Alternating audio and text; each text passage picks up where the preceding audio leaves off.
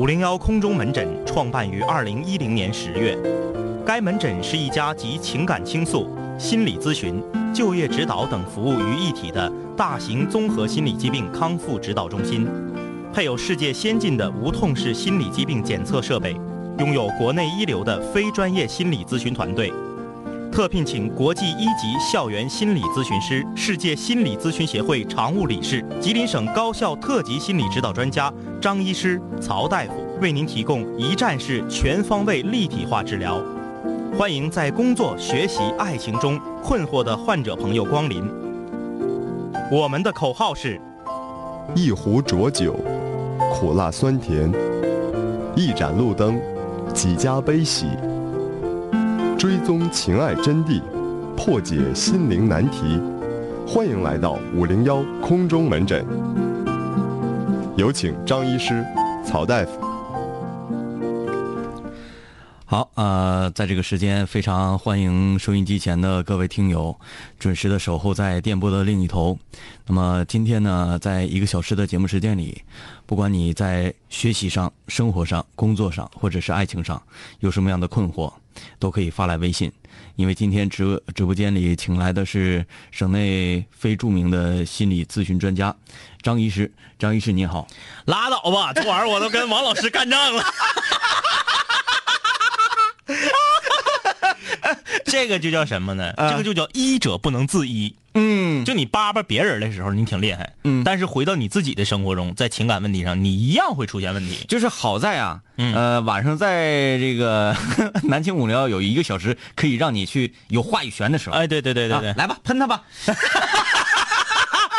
我要向王老师道歉啊啊！我说刚才给人买药去了啊，没有，给人嗓子气疼了。不是，就是那啥，这个这个，确实是这样。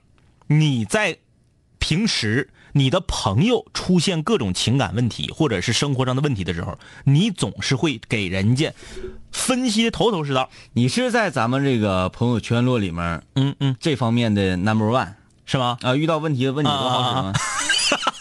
谁有问题不都找你？哎，那个啥，你真是 你，这个知名度就这么就就闯出来了哈，闯出来了。哎，但是哎哎，就像什么呢？嗯嗯，就像是这个我们隔壁的直播间，嗯嗯啊。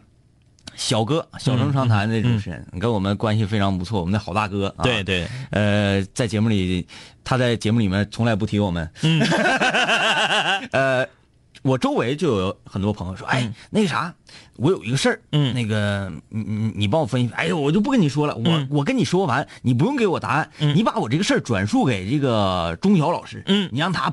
帮帮帮我分析有有有有吧？呃，我一个好朋友在杂杂志社工作，嗯，在杂志社工作，他那天特意给我打了个电话，是故事会吗？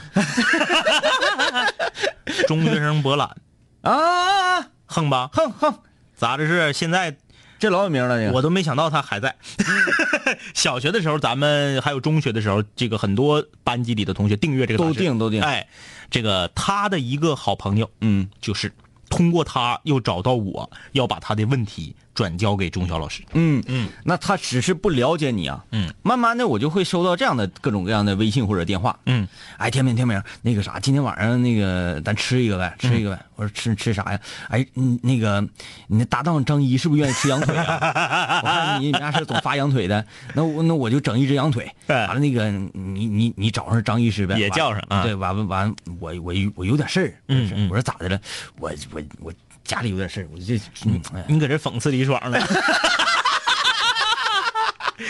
哎呀，哎啊，这个今天是南京五聊空中门诊，嗯，无论各位在学习、生活、工作、爱情上有什么样困惑的话，都可以发来微信啊，嗯，微信订阅号搜索“南青五零幺”，全网的视频平台搜索。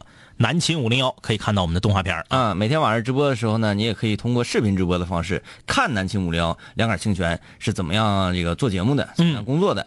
在映客上搜索南秦五零幺。今天我们网络有问题啊，所以我们没有三 G 大并播啊，所以说这个大家就只在映客上搜索就可以了啊。今天发了一个微信图文，其实本来啊，今天想要发一个东北话大讲堂的语音推送的，嗯，这个呃级别呀，嗯，你说级别高，我我就。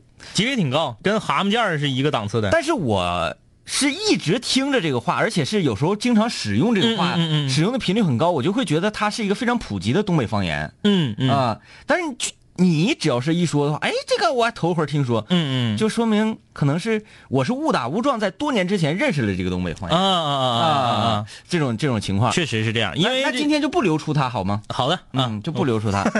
本来是想发这个，但是啊，我闲着没事儿嗯。我在那翻咱五零幺的那个微博。微博，嗯。或者翻翻翻，我看看最近咱都发些什么玩意儿。嗯嗯。突然就发翻到了今年年初的时候啊，我就无意当中手手手一贱，嗯。啊，这个发一个状态说，五零幺全球五零幺室友们，你们可都搁哪呢？嗯嗯。啊，让我看到你们的双手。哎，然后就各种各样的晒自己与五零幺，在全球各地，啊，在全球各地。啊，五零幺在这儿，五零幺在这儿，我跟五零幺在哪儿哪儿哪我最服的就是那个前面是地瓜，中间是啥，后面是筷子那个，那是地瓜还是啥呀？不？是我最服的是那个五花肉卷金针蘑，就是摆出一五呃零一，嗯，呃，各种各样的创意吧，就是呃那啊当天你是五花肉卷筋馍呀？啊，哎我没点击大图，我寻思是那个地瓜呢，五花肉卷金针蘑，就是小小的那叫什么？紫薯啊，紫薯，我啊。寻思那玩意儿呢。嗯。完了，这个我是当天上午，我早上起来我发了这么一个状态，嗯。然后呼呼呼呼就开始各种各样来呀，嗯。来我就有点受不了了，因为我得截图，然后发微博，再截图，再发微博，编辑文字。嗯。我大概是从早上九点多，嗯。我寻思啊，起来呃吃个中午饭，嗯。愣是没起来炕，啊，整到了中午十二点半，我说我说停，停，不要再发了，不要再给我发了，我要吃饭了。我要吃饭了，我不行了，我受不了了。啊！这个虽然是嘴上这么说，但是心里很甜。咱室友都挺有钱呢，嗯，点那些五花肉卷真正馍，你怎么不想他是他是在吃自助餐，哎，有可能，有可能，对吧？五花肉卷真馍挺贵呢。你一听啊，那些我很替他担心，他能不能吃了啊？嗯。哎，呃，这个，然后我就今天突然间翻微博翻到这儿了，呃，我想微博上发了，但是图文推送啊一直没有在微信上跟大家一起分享啊，嗯。啊，因为有很多外地室友，这个，比如说我在南京，嗯，正在听五零幺，我就想，呃，那我们南京这个城市它不是东北方言地区呀、对。啊，那我身边会有和我一样的这种嗯。志同道合的人吗？在梧桐树下啃着鸭脖听五零幺的人，啊，然后我突然间想到这个点，嗯我说要发这个，这只是五零幺在全球分布的冰山一角一部分，因为啊我手指头太累挺了。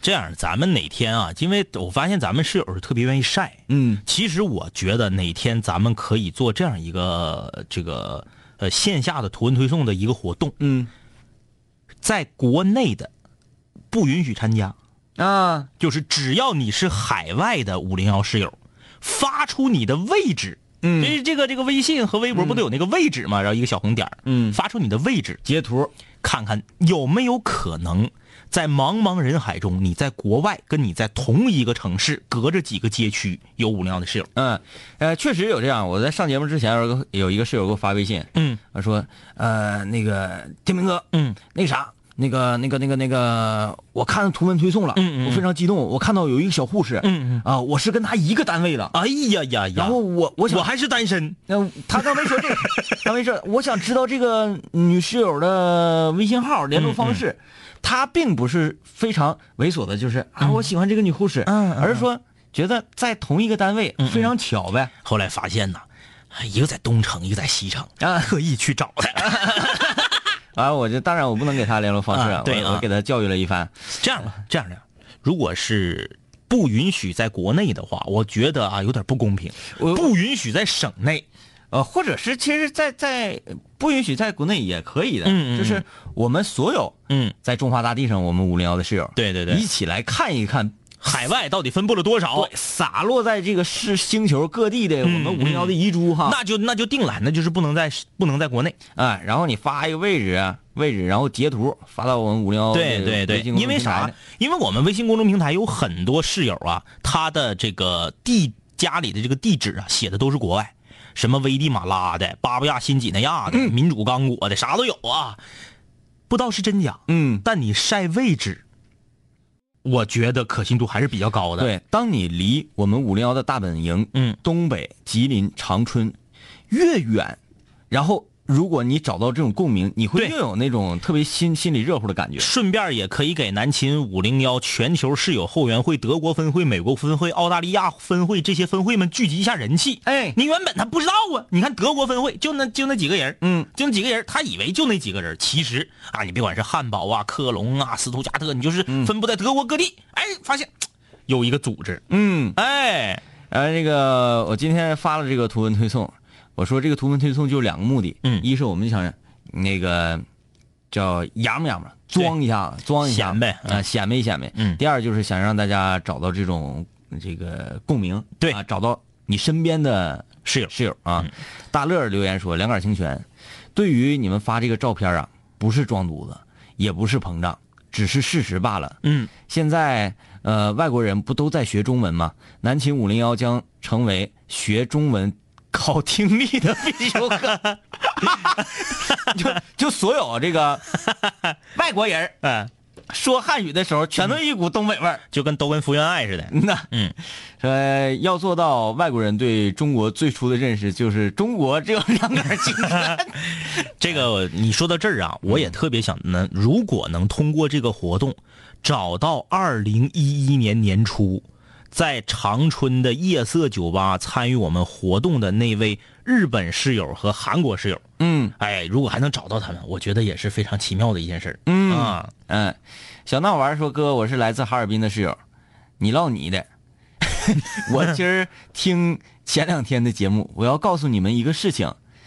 呃，葡萄的糖葫芦特别好吃，冬天就买葡萄的糖葫芦，外面脆，里面软，还带汁儿，啊，那多好吃！我听他说我都感觉老难吃了。那个葡萄的糖葫芦我真吃过，我买过，哎呀，老难吃了，就是它不得咬，老难吃了，嗯。”都不敌姑鸟那个。BNT，所有想说怕和女神表白后连朋友都做不成的人，就不要发信息了哦。嗯，我跟我女白，呃，我跟女神表白之后，现在仍然是朋友。这个这个不不要不要不要说名字，请匿名啊。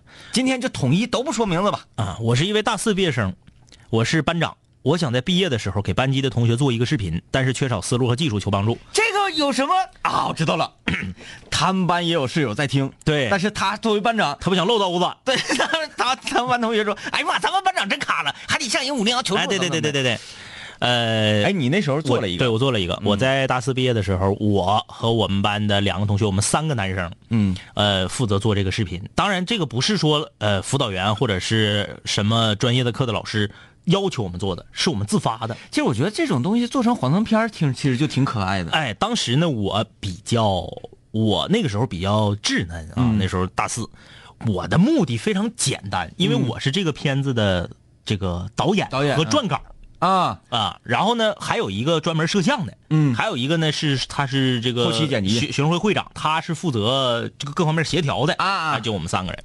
呃，我当时的出发点就是弄哭，嗯，就弄哭你，对对对，所以说，这位这位室友，你要是想跟我本着一样的目的的话，那你问我算是问着了。嗯，后来我们当时我们那届为啥要整这个视频呢？我们那届毕业典礼做的比较大，嗯就我们学院的毕业典礼借的音美院的这个音乐厅啊弄的啊啊然后有一个大屏幕，嗯把那家现场哭的百分之九十九吧都哭。你这个不是说以单以班级为单位，而是以整整个这一届是吧？哎哎，就我的镜头组合啊，但是我现在有点记不太住了啊。就啊当时啊，就无非就是这些相同场景的不同状态。嗯，对不对？食堂坐满了学生，你敢最多的时候找一个最好的角度拍全是人，嗯然后你赶下午两点大家都上课的时候拍一个一个人没有，嗯对不对？这个场相同场景的不同状态的切换，然后呢变焦距。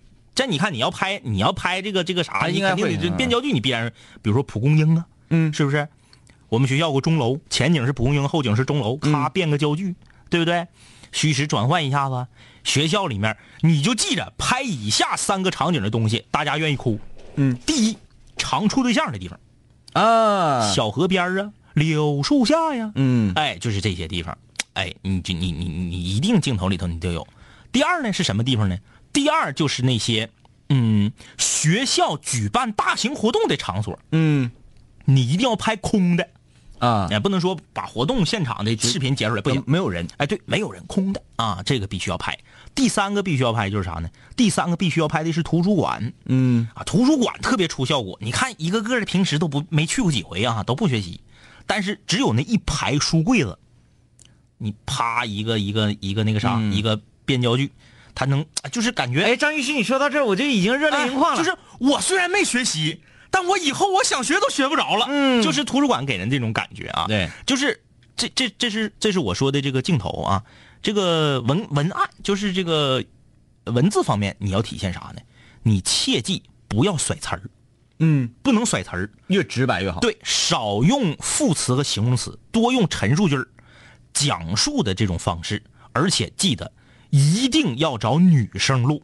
嗯，就最后录这个录录这个音轨，一定要找女生录，一定要找一个女生，声音非常脆声，非常阳光，把这些很平实、很催泪、很煽情的文字，用一种阳光的这个语音面貌录出来。嗯，然后我建议最后结尾做一个排比。哎，哎哎哎然后呢，最后这个有一个很关键的啊，这个我不知道你想没想到啊，也可能你想到了，陆老师，哦，陆老师不要采访，嗯，采访让他说两句话啥哎，太恶了，就是，但但院长你要说必须得录，那必须得录啊。嗯院长和书记你必须得录，那没招啊。就是说，对寄语嘛，毕业了寄语这个必须得录。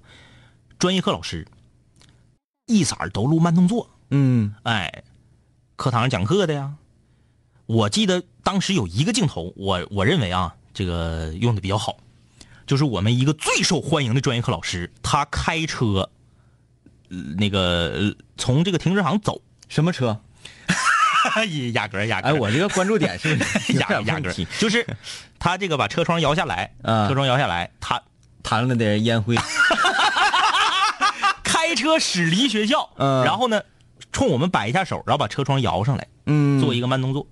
这是老师很重要，你就平时一个个都恨得牙痒痒，这老师咋地，这老师咋地。嗯，毕业的时候就不一样了，然后也、啊也不要很长。不要太长，嗯切记不要超过七分钟，嗯七分钟是极限。反正学这个的，你你看他要拍，我估计他学过啊。嗯一般来讲，这种片子七分钟是极限，你拍十分钟，有人看，估计就有点看不住。对看不住了。嗯啊，最长七分钟啊。嗯，呃，这个迷之感动说，小区里面小孩子家长都特别喜欢恐吓他们，不是说走井盖就会掉下去，就会告诉他说，你要不听话，就让理发师把你耳朵剪掉。呃 理发师招谁惹谁呀、妖魔化理发师，我们都说你不听话，就是来大马猴给你抓走。呃这理发师招谁惹谁？他说，呃，因为在找新的工作，所以这段时间啊晚上就都有暴走五公里的计划了。啊因为要减肥，得穿上五零幺的寝室服。说由于啊，今天穿的比较偏向于机车族的装扮，嗯。啊，就是一个牛仔的马甲，嗯配了一个黑色的短袖 T 恤，下面是一个牛仔裤。这位室友，你听我跟你讲，切记，因为五零幺也是走在时尚、时尚、时尚前沿的，嗯嗯切记不要牛仔裤配牛仔服，千万不要。嗯啊！这样，嗯，可能你会觉得，哎，我这一身牛仔很嗯很牛仔，嗯。no，大错特错，千万不要这么穿啊，不好看。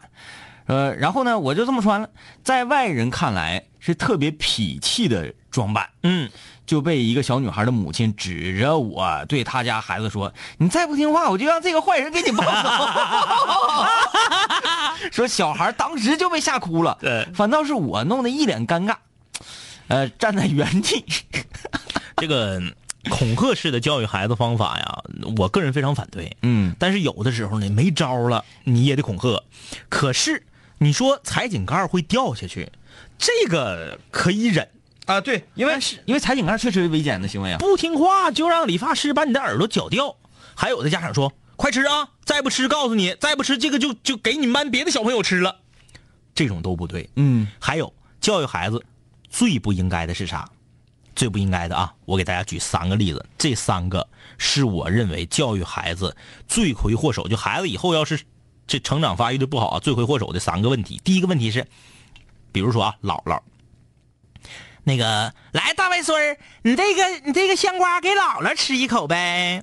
然后小孩把香瓜递到嘴边，哎呀，没事姥姥不吃，姥姥逗你玩呢，晃你吃吧，晃点小孩，是不是？就晃点晃点孩子，不是晃点小孩你要他给你，说明这孩子的这个本性是好的，那愿意分享，那你就一定要吃。嗯如果你要了，他给你，你不吃，以后明明是一个好孩子，就会变成啥呢？反正他也不吃，我不用给了。嗯这是第一。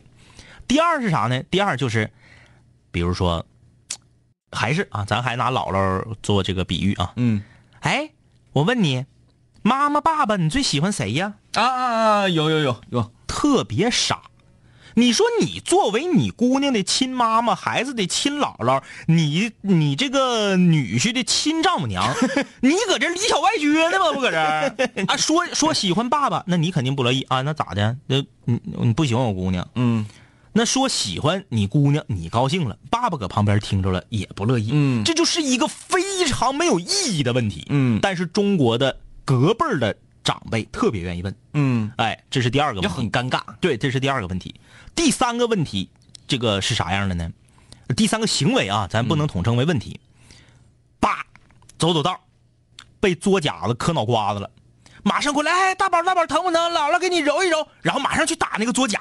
哎，都怪他，都怪他磕着我们家大宝了。嗯，有有有有有，作假子磕孩子打作假子，大树磕孩子打大树，啥？最后给孩子养成一种什么心什么心理呢？就是我不能碰，嗯谁碰我谁就该打。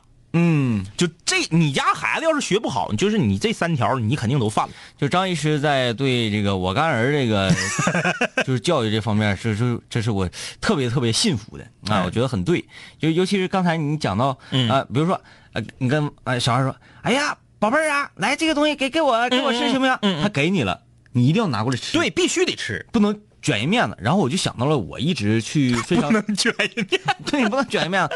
我我我就想到一个，我觉得我我比较偏执的，但是我、我我我坚信应该这么讲。嗯嗯啊，这个这个就有点儿，各位室友，你就那那那么一听啊，我这不是在教育谁。嗯，当你做了一件事情为别人好，别人跟你说谢谢的时候，嗯嗯嗯我们通常都会下意识说不用谢。嗯嗯嗯我觉得这个这个等同于说卷一面子一样。嗯，你是好的。我非常真诚的谢谢你。嗯你的回答应该是行。对，因为其实很多西方西西方国家是这样的这个文化文化传统，就你谢谢我，我就是我就接受。咱们分析一下，就是这这几个词啊。嗯，You are welcome。嗯啊，呃，Thank you，You're welcome。嗯那意思是，因为你是受欢迎的，所以才这样对对对对我对并不是说呃，Thank you，No，No，Thank you，啊，别跟我扯那没用的，不可能这么回答是吧？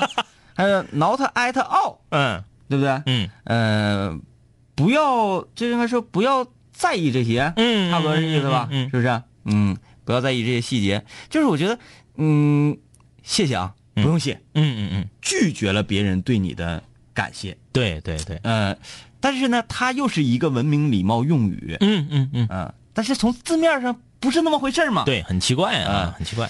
嗯、原谅我啊。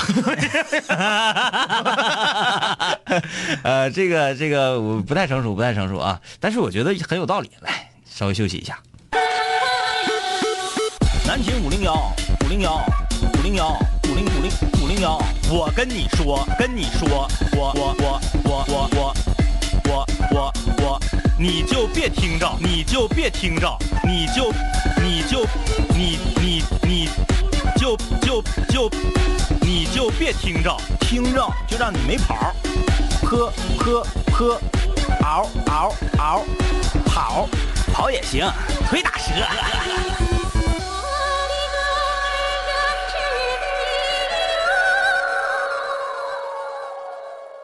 好，欢迎各位继续收听南青五零幺啊，我是天明。大家好，我是张一啊。今天是空中门诊，工作上、学习上、生活上、爱情上遇到了什么问题，有什么困惑，都可以来这里面倾诉。微信公众平台搜索订阅号“南秦五零幺好，下面张医师，我们来看一下这位室友遇到的问题。他不让说出他的名字啊。他说最近呢遇到一点小挫折，我们公司一个职员”。嗯是我招来的啊，你是 HR 啊，嗯比我大了三岁，有些能力，但是这个人非常的自负，嗯。而且他基本生活遇到了遇到什么都不会，呃，就跟他的妈妈说，嗯。然后他的妈妈就加了我的微信。啊，呃，来回的总问我他儿子怎么样啊，他儿子怎么样，我就一一作答嘛。但是呢，我处于一个中间人的角色。嗯前几天上班的时候，他的妈妈又给我发信息，问他儿子工资怎么怎么样。我实在没有办法，我就说阿姨，你就直接问你儿儿子呗，嗯是吧？嗯或者说，呃，给我们老板打电话询问。然后他的妈妈就不乐意了，嗯也可能给他儿子打电话了。现在啊，这个这哥们儿对我是爱理不理的。本来寻思我这个同事，本来我寻思这个同事跟他妈妈有矛盾，好心帮帮忙。现在里外不是人，就是遇到这种母子，我们应该怎么办呢？啥也不用办呢，你就不搭理他就完了呗。对呀、就是这是他们家里的事情。对啊，咋的？你招进来一个比你大三岁的大哥，你就希望这个大哥一直就是认你为，认你为精神支柱，对对对，就是说我虽然比你大，但是呢，咱俩结拜的时候我也得叫你一声哥，是这个意思吗？没有必要啊！我把话说的特别，我把话说的，哎呀，这么说好像不咋好，但是真是这么回事儿。你为啥要在一个同事和这个同事的母亲眼中扮演一个他们认为的好人或者是完美的人呢？嗯跟你有毛关系啊？嗯，对为？啥你活得咋这么累呢？就是你一个你招，你看你还不是他领导，只不过是说是你招进来的而已。就你作为一个单位的 HR，你招进来一个员工，这个员工对你的看法就让你这么苦恼，还有这个员工的母亲对你的看法让你这么苦恼，你活得累不累挺？你看这个映客那个小莫啊留言说这个事儿就凉拌吧啊，对呀，所以这是就完全不用搭理，这是事儿吗？这不是啥事儿啊。看这个这个这个这个好长啊，好长。阴阳先生说花了好久时间把两位哥以前节目都补上了，今天终于赶上了直播。我有点事儿想求两位哥开导开导。我喜欢一个女生十几年了，哎呀，我的天老爷，你真长情啊！你还真怂啊 对对对对，啊！十几年了，从来没开过口嘛。从小学就注意他，那个时候他是别的班的。初中呢，我们不在一个学校。大学毕业以后，一群高中同学总在一起玩，然后联系就多了。前几个月我表白成功了，哎呀，好事儿啊！嗯，说他同意跟我在一起了。我今年二十三，他是我的初恋，我非常喜欢他，总希望，呃，可以和他一辈子在一起。但是不久之前，他提出要分手。哎，理由是他不适应两个人的生活，觉得不如一个人比较自在。嗯，他说他不想伤害我，还说希望会分手之后还可以做朋友。我挽留过，但是他说他不会轻易的下决定，决定了就不会改变。嗯，我真的非常喜欢他，现在没有办法放下他，已经严重影响我的生活，每天睡不好觉，做噩梦，嗯，什么事情都没有精神，心里总是想着他，怕路过他和他一起去过的地方就会触景生情，然后还特意跑去了北京。嗯，啊，希望可以忘记放下，但是还是放不下。家里人都说我有病，让我去看心理医生，可是我放不下。我总是觉得自己变得优秀之后再把他追回来。嗯，可是家里朋友都不看好我，希望两位哥开导我，呃，怎么能让自己走出来？我还有没有机会把他追回来？家里和朋友为啥都看不看不好你？是因为你原来怂吗？嗯你原来怂，你你后来不不是不怂了吗？嗯你我觉得这是一个非常，嗯、作为你来讲，这是一个非常成功的案例。嗯，就是自己当年很怂，喜欢了十几年的女生，但但是我觉得他他很早熟啊，就像那个嗯英克室友说，小学就开始扯这事儿了。对对对对对，就是喜欢了十几年的一个女生，刚开始怂，一直不敢说，嗯。后来终于通过自己的努力，让她成为了自己的女朋友。但是现在她离开你了，她离开你的原因有很有可能有很多，嗯，比如说你怂，比如说你穷，我分析的一个主要原因，我分析啊，我去假想这个事情，嗯。因为这种事情发生了，他和这个女孩虽然认识的很早，嗯，但是这期间他们没有共同的在一起过，对，对吧？也不是在一个班一个班，互相不是特别了解。是的，后来怎么认识的呢？多年之后说，哎呀，原来是你呀！嗯嗯。哎，是我是我是我是我，正好女的呢，也这个女孩单空窗期，单着身嗯。啊，觉得我应该找一个男朋友试一试。嗯，啊，我要我我我得找对象了。对，然后你呢又一直特别喜欢他，那女孩觉得那哎嗯他喜欢我很好啊，嗯，两个人牵手成功了。牵手成功之后，才开始进行互相了解。，对，互相了解完，发现你这个人不行，是，呃，不管是呃人格魅力啊，或者是幽默感啊，或者是什么什么，不是说你不好，而是你不适合他。对呀、嗯有的人说我学习这么好，我这么专一，我挣的这么多，我对你这么好，你为啥就不喜欢我？我就不喜欢呢，嗯。我就喜欢痞了痞气的、坏坏的，没事闲着的，就搁网吧打游戏都不鸟乎我的。对，你就不是他的菜，所以说他才想出了这样一个方式。嗯，咱你不要千万不要自卑，说哎呀他不喜欢我就是因为我不好，不是这样的。试问各位室友啊，嗯那个那个啥那个啥，硬科各位室友，像天明我，嗯嗯啊，嗯。这么优秀，嗯，这么好看的，呃，各个方面都都特别，能说所有人都得喜欢我吗？不能，因为唠唠就喜欢我。对，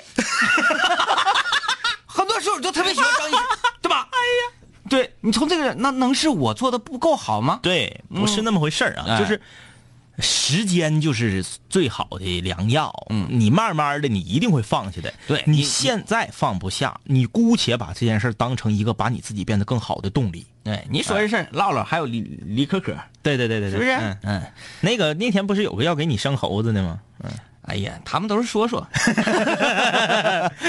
王火乐说：“两位哥，我收拾仓库，无意中翻出了好多这是旧磁带啊，嗯，旧磁带都是正版的，然后发现没有了，没有了让人怀旧的随身听。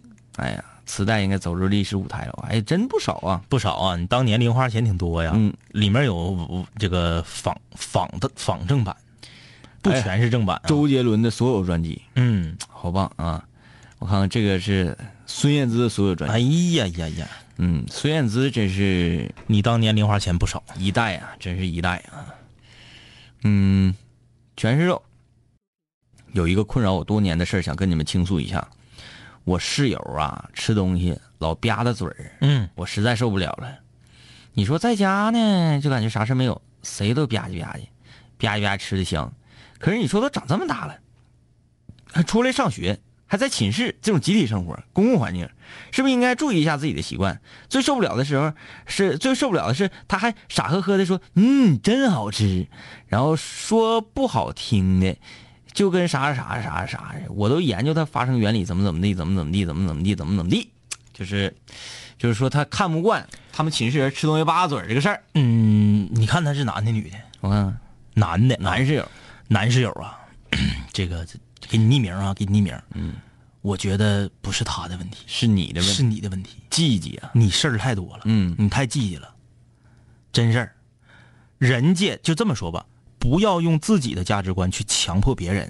嗯吧嗒嘴儿是一个不礼貌的习惯，确实是这样。嗯你比如说，你要是在一个，嗯，吧嗒嘴秃噜面条，对对对对对，但是你得分在哪儿。嗯，你要搁日本，面条必须得秃噜着吃。哎哎哎，我突然就想出来，这个、我得给这个室友把他的心态扭扭扭转一下，扭转一下啊。你你的这个寝室的好朋友啊，嗯嗯经常跟你们一块儿吃饭，嗯跟你们无论在食堂，无论在寝室，他都吧嗒嘴儿嗯他如果出去吃饭的话，一些场合他可能不是这样的饮食习惯。嗯，为什么他这样？他拿这里当家，他在这里放松。这个嗯有道理，对对有道理。就是我想说啥呢？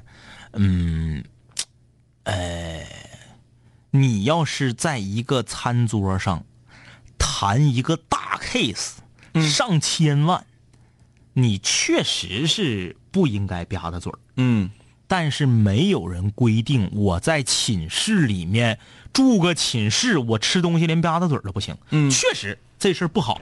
这有点就像啥呢？就有点像你坐车到底给不给老人让座一样。嗯你让座，说明你这个人不错；嗯你不让，也不能说明你就是坏人，嗯，对不对？你不能说因为人吧嗒嘴儿你就说人家不懂礼貌。对，我觉得这个问题是你的问题，嗯。你有点记忆。嗯，就这么说吧。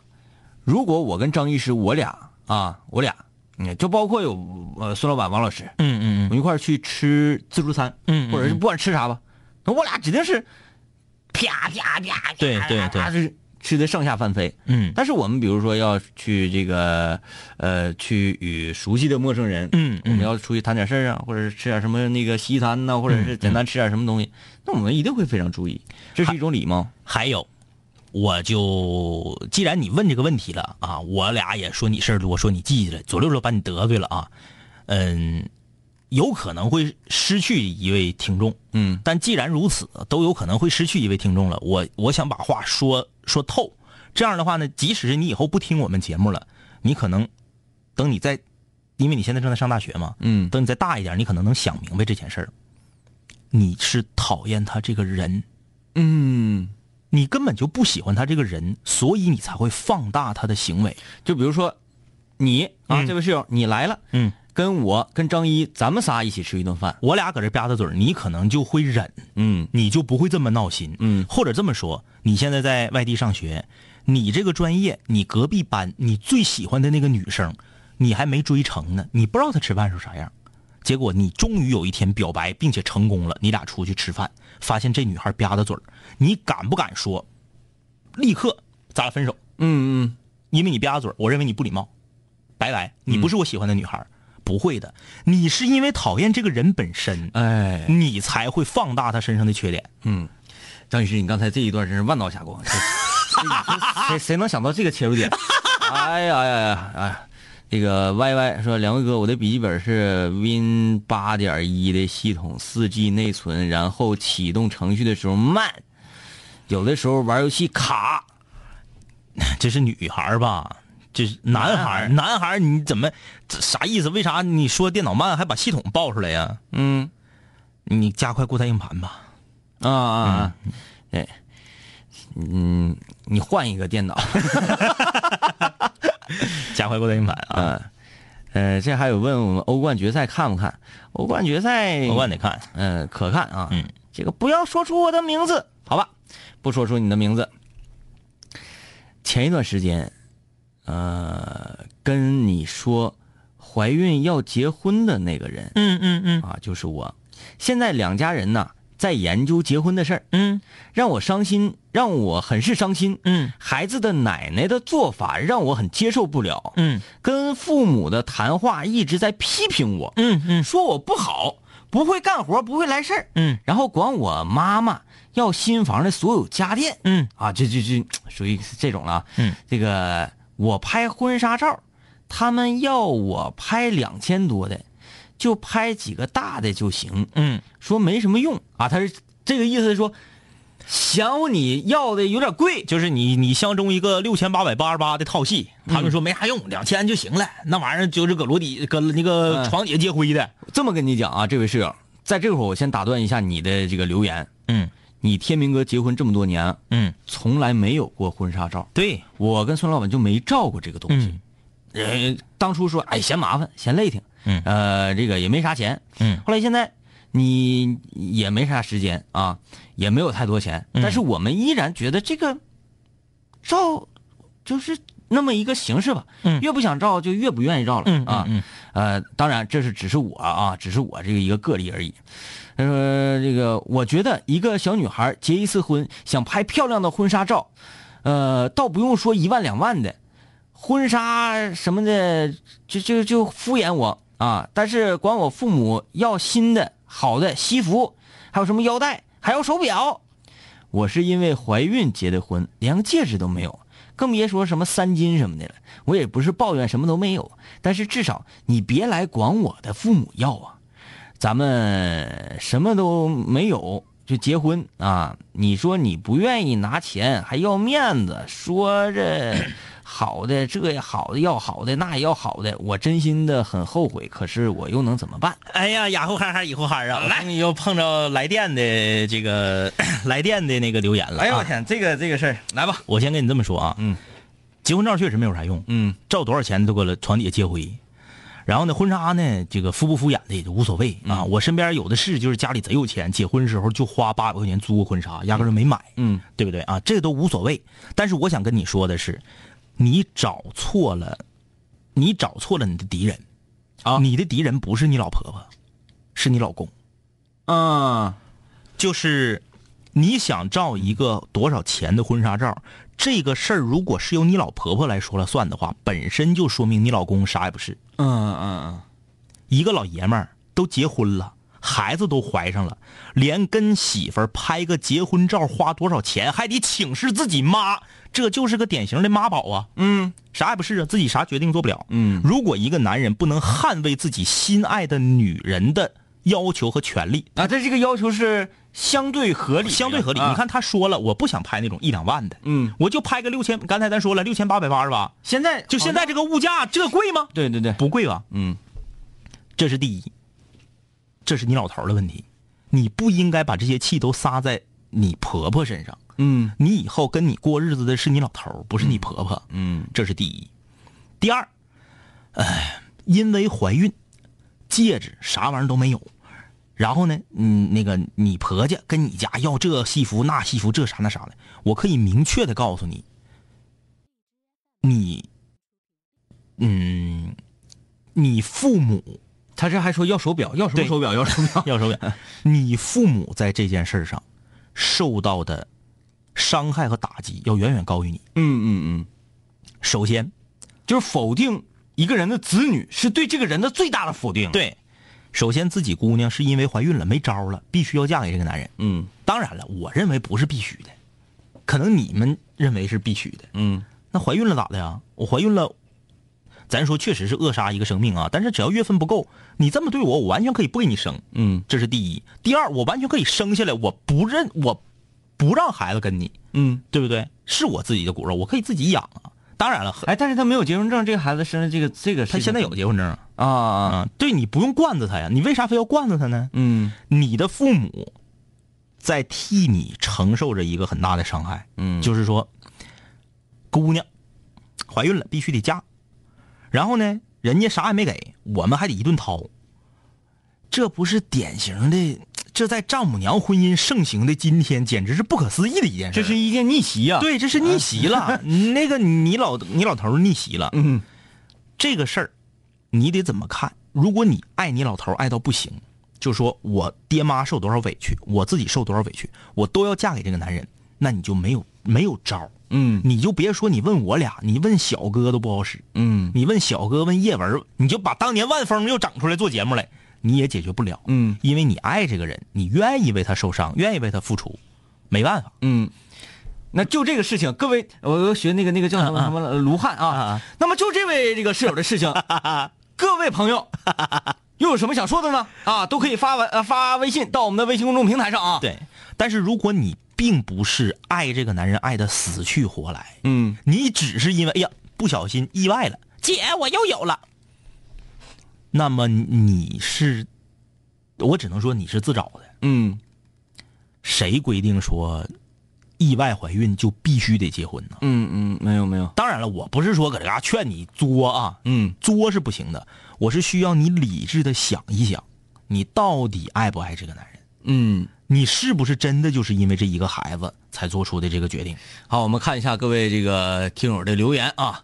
这个贾子欣在映客上说，跟这样的公婆以后相处久了也不会幸福。嗯呃，然后这个天明说啊，嗯天明认为，为什么这个他的奶奶，嗯当着你爹妈的面一顿数落你，嗯嗯为什么？就是因为这个男人啊，嗯在他们家族里面，嗯，是属于谁都能扒拉来扒拉去的。对，就比如说我。就是囊。我在全家人的眼里都看不起我，嗯我领回去的女朋友也是被全家人看不起的。对那我如果回到家里，大家都很尊敬我的话，嗯我领回去个啥，对他们都得尊敬，对呀、对不对？就是有他他说的不好听，那叫打狗得看主人，嗯。这个不好听啊，但是事儿是这么事儿，嗯。那，他老头囊这已经是定下来的了。对对对。拍个咱说你结婚买房子，你可以伸手跟父母要，嗯，拍婚纱照还得跟爹妈请示，哎。啥呀这是？对，然后这个好多说，对她老公就是怂，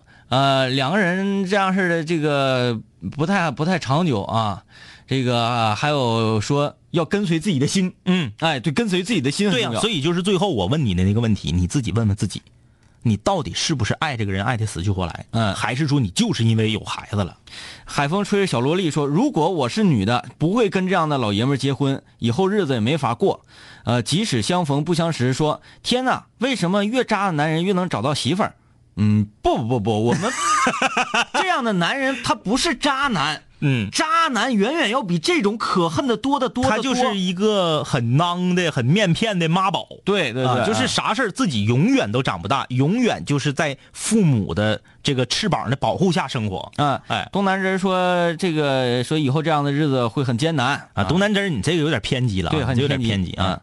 呃，三爷说过分了啊，过分了啊！我对象，嗯嗯，就拿我一来一来的，不好使就分手。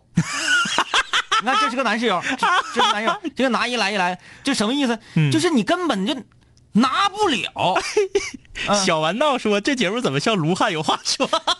还真有知道的。对吧？嗯对吧？你让大家一起来。呃呃，但是我觉得刚才啊，有一个在映客上给我们留言的那个室友说的很好，嗯嗯所有人听到这张问题之后，嗯都会站在这个女孩一边，就觉得，哎呀，你不可以这样式的，嗯嗯啊，你你要你要尊严，你做这种事情，你的妈妈、你的爸爸怎么想？嗯嗯嗯你的二姨、你的二姨夫、你的三舅姥爷怎么想？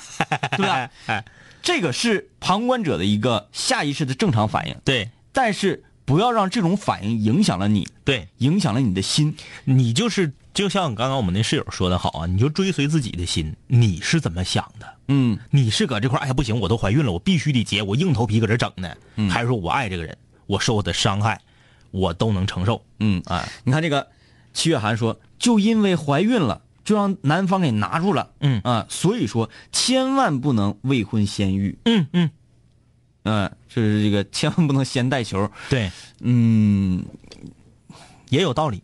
但是那位女室友，你既然已经做了这个决定嗯嗯啊，但是我不知道你那是不是意外啊，你先做这个决定，你就已经判定说，我应该要嫁给这个男人。，对对你是内心认定他，你才会跟他对，这个这个是不是啊？所以我跟很多女室友，尤其是一些正在上学的，就说，守住最后自己最后的那个底线。嗯说的是啥意思？你们也都都都懂啊。嗯呃，好了，咱们把这一页翻过去。哎，啊看那个刚刚就是讨厌吧唧嘴那个啊那，他说说的有道理，我确实就是膈应这个人儿但是他在别的场合吧，也吧唧嘴儿。班级聚会呀、早上在教室吃早饭呢，全班同学都瞅他，也那样啊。那这个就是他个人素质问题。那在教室吃早饭啊，喵喵喵的，你不小声点儿对，确实是你讨厌的人啊。，对，嗯呃，旭旭呀，啊，这个对对对，昨昨昨天给啊他想起来了，啊是这个吗？昨天给他加星了。嗯啊，呃，说听五零幺两年了，最近有一困惑，想请两位哥帮忙解决一下。我在一家公司嗯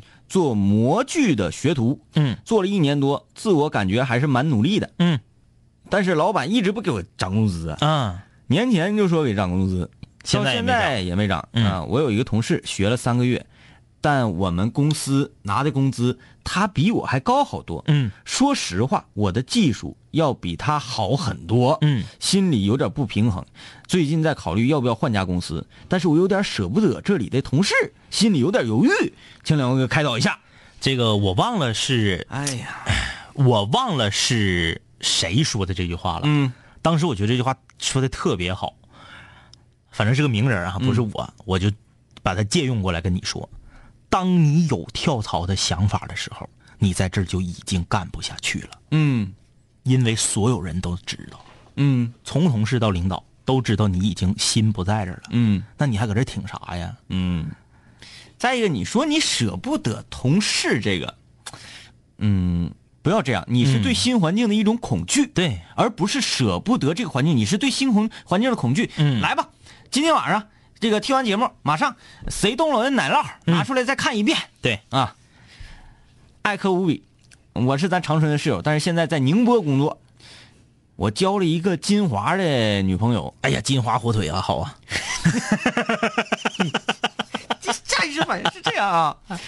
呃呃，他也是在宁波工作的，嗯。我月薪呢就六千左右，嗯但是他月薪一万五，但有时候甚至更多，嗯，这让我稍微有点自卑呀、两位哥有什么好的建议？我这个心态怎么调整呢？经济基础决定上层建筑。如果女孩的收入是男生的将近三倍，这绝对是不行的。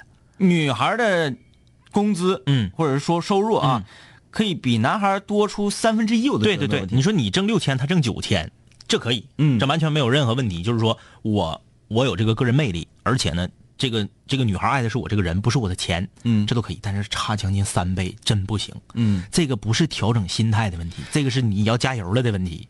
哎呀，我们一个劲儿地喊男女平等，男女平等，男女平等。嗯，我对这个事情我就非常理解不上去嗯，如果反过来，男生一万五，女生六千，妥妥的。啊！就是男生一万五，女生六千啊，你回到家之后你还会被媳妇儿挟持，嗯嗯嗯，你还会经常被欺负，男生三万五，女生全职的也一样。也一样，对吧？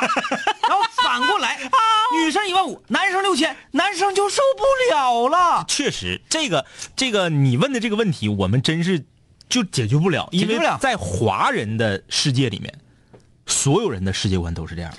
在华人的世界里，我请你说华语呀。对呀这说的对，有什么不对？哎，这这个真没招儿，这个我不是我们说看你一个微信几句话就能给你解决的、啊。解决不了了，那你你就只能加油。那只能加油。嗯。但是你自己的心态，你不要说做到说，我挣的没有我媳妇儿多，嗯。我就要在她面前好像低一头啊，嗯嗯说在她面前抬不起头，什么事情都得说啊，那您说的对，您说的对，嗯，不必这样。哎，啊，不必这样，嗯嗯。白小皮儿说，我寝室一孩子，因为我大学都是在本地上的，嗯所以很少回宿舍。嗯但是呢，但凡我是晚上八九点回宿舍，那孩儿指定就在我的铺上睡，靠着我的被子，踩着我的枕头，踩着。嗯，关键是这孩子袜子能穿成靴子了都，怎么办？